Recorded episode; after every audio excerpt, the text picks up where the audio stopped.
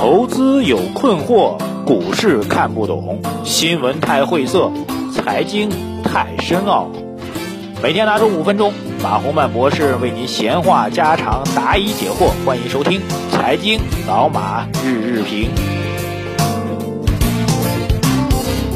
好，各位老马日评的听众朋友们，大家早上好啊！今天上海终于阳光灿烂了啊，但是轻度雾霾啊，据说呢是从 东北三省啊，据说沈阳是今年开始供热之后出现了重重重重重重度污染，是不是？有没有沈阳的朋友们给留言回应我们啊？说沈阳现在已经完全是百米不见人了啊！这个，但是据说这个重度污染呢，正在从东北地区向整个的华东地区正在蔓延啊。说未来几天东北的雾霾就要到上海了啊！欢迎各位啊！欢迎各位能够为国分忧，为我们东北的兄弟们分忧啊！昨天消息面上啊，从昨天晚上到今天吧，到今天我现在讲节目的时候，消息面上有这么几个内容可以跟大家来关注一下啊。第一个内容呢，就是关于物价指数啊，CPI 今天上午十点钟要公布了啊，这次指数的公布应该是。波澜不惊啊，当然我们也希望它波澜不惊啊。但是呢，从趋势上来讲呢，同比的涨幅呢，又从上个月的一点六啊，我们目前预期是下跌到同比上涨百分之一点五。呃，物价继续保持一个疲弱的态势啊。物价的疲弱的背后啊，一般是两方面的原因了。那么一方面原因就是供给啊，就是消费品的供给依然很活跃啊。另外一方面原因就是需求不足了。呃，目前我们看到的主要的推动端的因素啊，就导致物价水平向下走的主要主要的因素呢，还是来自于需求端，消费没有得到有效的一个提振啊。然后本月啊，十一月份又有一个这个呃，值得注意的是，今天发布的啊，我觉得这点正好跟大家聊一下。今天发布的数据呢是十月份的消费价格指数啊。十月份大家都知道，十月份其实是有个消费的黄金周的啊，就是国庆黄金周。一般来说过节。啊，中国人都会有扩大消费的意愿啊，但是即便如此，对于十月份的数据的提振依然不给力啊。换句话说，您这样来理解吧，就十月份不是放了七天的长假吧？放七天的长假，工业企业都不生产了啊，大家都不上班了啊，这本身对经济呢会带来一个负面的影响。然后呢，当然好处呢就是大家伙儿有这个假期出去旅游啊、消费啊、呃买东西啊，能够抵消这个投资方面的一个负面影响。啊，但是显然呢，由于 CPI 的数据继续继续保持疲弱，那表明消费所带动的经济增长并没有有效的提振。那么此消彼长之间啊，整个的十月份的宏观数据应该也不是很理想的啊，这是一个重要的判断。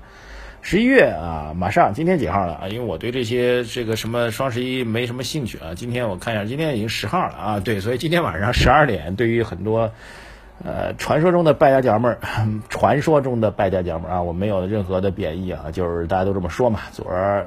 防火防盗防败家娘们儿，所以今天，呃，晚上对于很多传说中的败家娘们儿来说，都会是一个什么日子呢？都会是一个不眠之夜啊！昨天我在和同事聊这个年度的头脑风暴节目的时候啊，有一位女女女同事啊，还在说这个已经准备了买几万块钱的东西啊，就等着今天晚上秒杀啊！还给我举个例子啊，说一童装啊，他们家孩子啊，童装三百多块钱的衣服，原来三四百块钱的衣服吧。现在可能秒杀时间，呃，价格只有十几块钱。他说：“那当然要参与了啊，不参与那不是才有鬼吗？啊，但是你买买得着吗？对。然后想想看，如果这种成交出现之后，其实会出现未来的啊，今天呃这几天会出现一个消费的一个急剧的放量啊，然后放量之后，由于它透支了未来的消费，所以未来一到两个月。”呃，这些妈妈们哈、阿姨们、娘们儿们哈，他们的未来的消费会减少啊。然后在这个爆发的量的过程当中，实际上整个的，嗯，因为成交价格很低啊，所以它对于整个经济总量还有物价的影响反而会形成负面的影响。OK，所以十一月份的双十一对于消费的增长给力也不够啊。所以今天发布的是 CPI 的数据，PPI 应该是跟上个月持平的，依然是长期的一个负增长的态势。呃，所以到目前为止的宏观数据吧，哈，PMI 啊，PMI 的数据有一个数据呢是持平的啊，但是依然是在负增长当中啊，五十以下 PMI 就是负增长啊，不是 PM 二点五是 PMI 啊，各位，PMI 是非常重要的前瞻指标啊，再次提醒给大家。所以到目前为止，宏观数据没有任何向好的一个迹象啊，点一句啊，这个。很多人建议我搞宏观的人不要讲股票啊，但是还是要讲嘛，毕竟还是有关系的啊。宏观和股市之间的中长期的关系还是比较明确的。没有一个好的经济基本面，这个股市不可能有长期的大的趋势啊。所以银行股怎么能够涨得高呢？啊，和经济基本面关系最为密切啊，越涨压力越大，越涨压力越大。OK，好，另外一条消息就是昨天晚间啊，包括嘉实在内的这个国内，我现在看到的报道，大概有四家的顶级的啊一线的吧，一线的公募基金啊，昨天晚间啊招到了监管部门啊，在下午到晚间吧，遭到监管部门突查。而且突查的结果呢，是把公司机房里面的核心的电脑，包括办公的一些电脑直接搬走了啊。这个有解释说这是例行检查啊。其实我觉得从这个举动来讲，显然不是例行检查了。例行检查，因为电脑被搬走的话，会直接影响至少是部分员工的正常的工作嘛。如果是例行检查的话，不可能以影响公司的正常工作为突破口的，对不对？它不会影响你的正常工作，这是一个基本的标准嘛。所以从这意义上来讲，我觉得这次不是一个例行的检查啊，而且我觉得应该是公安部所督导的资本市场啊、证券市场的一个股票操纵的一些行为，呃，仍然是在进一步的深化和发酵当中啊。而且从我观察股市这么多年来啊，中国的哈这句话说的可能会惹麻烦啊，但还是要说吧。整个我们资本市场打击内幕交易的行为，往往都是墙头草啊。墙头草什么意思呢？就是。行情好的时候，特别火爆的时候啊，容易抓一两起啊，这个内幕交易的行为通报一下，然后搞一把。呃，但是往往行情是比较低迷的时候啊，我们这个监管呢就会明显的放松啊，大家伙儿都赚不到钱了，每个人都已经怨声载道了，你还抓人，你好意思吗？这老百姓说的话啊。但是老百姓说的话呢，他就会直接反馈到监管部门当中来，所以包括我们证券的，不只是这个，就是违规违法的查处部门啊，它属于监管部门的一个部分，因为监管部还包括制定政策啊、制定战略等等，属于违规违法的查处部门的这些人那，也存存在着比较典型的牛市思维和熊市思维啊，熊市当中往往查的就松啊，牛市当中查的就会多一点。所以从这一上来讲，现在的市场显然还不能叫牛市吧？最起码指数点位连四千点都没过嘛。如果对于对应于中国这样一个民族复兴的大国来说啊，这个绝对点位不算高啊。对比于六千点的历史点位来说，四千点不到的位置显然不算高啊。所以在这个位置当中进一步的严查，包括之前的徐翔案啊，包括昨天的对基金的严查。我觉得确实是公安部门啊，公安部门的特点就是我们不看行情的，哈哈，不像你们证监部门，你们要看行情，你要维护市场的稳定啊，防止投资人去出现社会性的问题。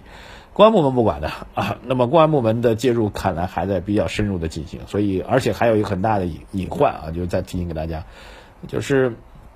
行情涨了，很多人就会担忘记了这个市场当中存在的另外一条隐患的线索。刚才讲了一条，就是宏观经济啊，我一直在讲的宏观经济的隐患线索。另外一条隐患线索就是，呃，证监会的我们的主席助理张玉军先生被弄进去之后啊，然后包括这个券商啊，这个呃中信证券啊，这个也有几个人被被弄进去了，然后包括徐翔也被弄进去了。这些线索啊，这些都已经是很大很大的跟资本市场。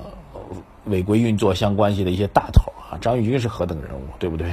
中信证券在中国的券商界是何等人物，徐翔在中国的私募界是何等人物啊？今天有几家公募基金被抽查，啊，我们不管他例行不例行吧，反正被查了，对不对？这是一个不争的事实。所以我觉得整个证券市场的反反违规违法查处违规违法违法的行为仍然在进行当中，而且这几个大头后面不可能淹这个就。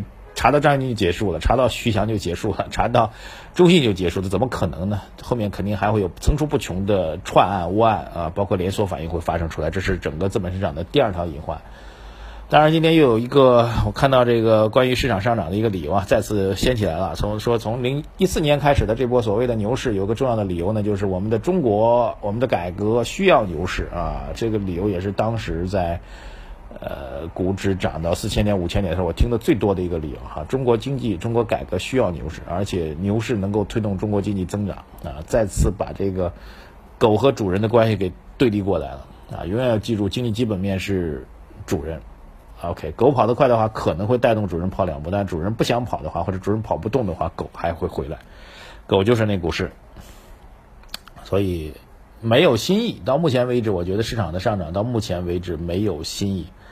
还有一点啊，这个统计数据我也仔细去查一下，IPO 重启，IPO 重启之后的未来的一周到两周市场的涨跌其实规律并不是明显啊，但总体上来讲，IPO 重启之后的一个月的中期时间来观察的话，那么总体上影响偏负面，而且呢，而且呢，它会回归到原来趋势当中啊，整个大市场的趋势还会回归到经基本面，大家觉得是一种常态之后。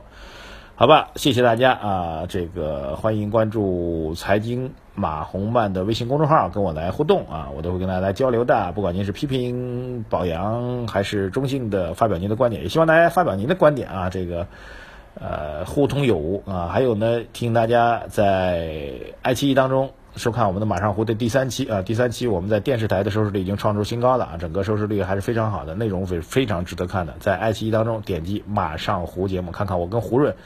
到底又扒了哪位富豪的发家史？谢谢大家，再见。